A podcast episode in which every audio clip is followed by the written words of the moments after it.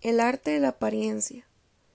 El aparentar es representar o hacer creer algo, especialmente un sentimiento, un estado o una cualidad que no es verdad, con palabras, gestos o acciones. Por ejemplo, es que una persona le haga creer a los demás que tiene dinero o es de un nivel social más alto del que le corresponde. Aparentar tiene muchos sinónimos por ejemplo, figurar, fingir, simular, disimular u ocultar, que son utilizados diariamente por las personas. Sin embargo, todas estas personas que son especialistas en aparentar sufren de un complejo que se llama eróstrato.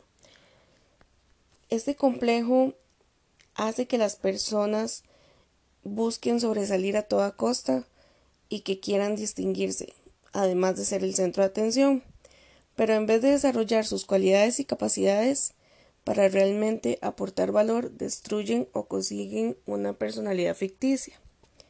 Estas personas ostentan sus posesiones materiales sin pudor y a menudo también se vanaglorian de sus relaciones sentimentales, ya que para ellas son un logro más, nunca tienen problemas, su vida es perfecta.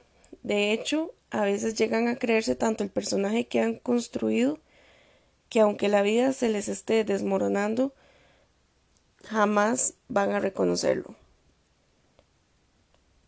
En base de las apariencias se encuentra una profunda necesidad de ser aceptados y amados, así como de sentir que somos importantes. Por ejemplo, cuando somos pequeños nos damos cuenta de que los buenos comportamientos son premiados en forma de afecto y aceptación de manera que comenzamos a adaptarnos al medio para obtener la aprobación que necesitamos. En la etapa adulta, esa respuesta adaptativa puede transformarse en un patrón neurótico. La persona que vive las apariencias depende casi por completo de las opiniones de los demás, por lo que construye una imagen ficticia con la que pretende granjearse la aceptación que necesita. El problema es que en muchos casos termina identificándose con esa imagen o con el personaje que creó. Lo que inicialmente era una respuesta de supervivencia termina convirtiéndose en una sobreadaptación y la persona decide y actúa buscando la aprobación ajena, olvidándose de sí misma. Se olvida de construir una vida que la haga sentir bien, para crear una vida que se vea bien desde afuera.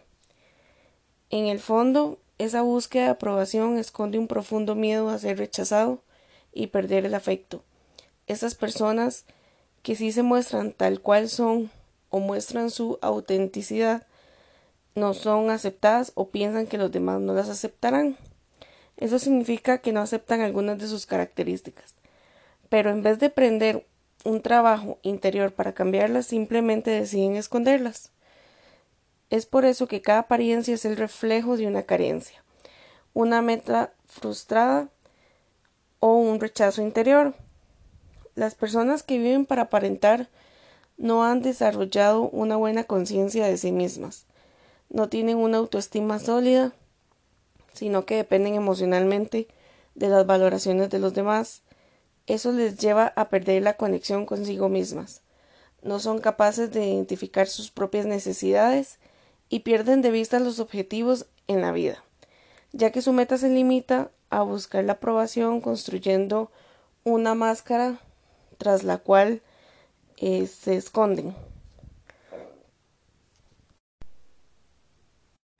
De esta manera, cuando más intentemos aparentar, más lejos estaremos de alcanzar eso que aparentamos.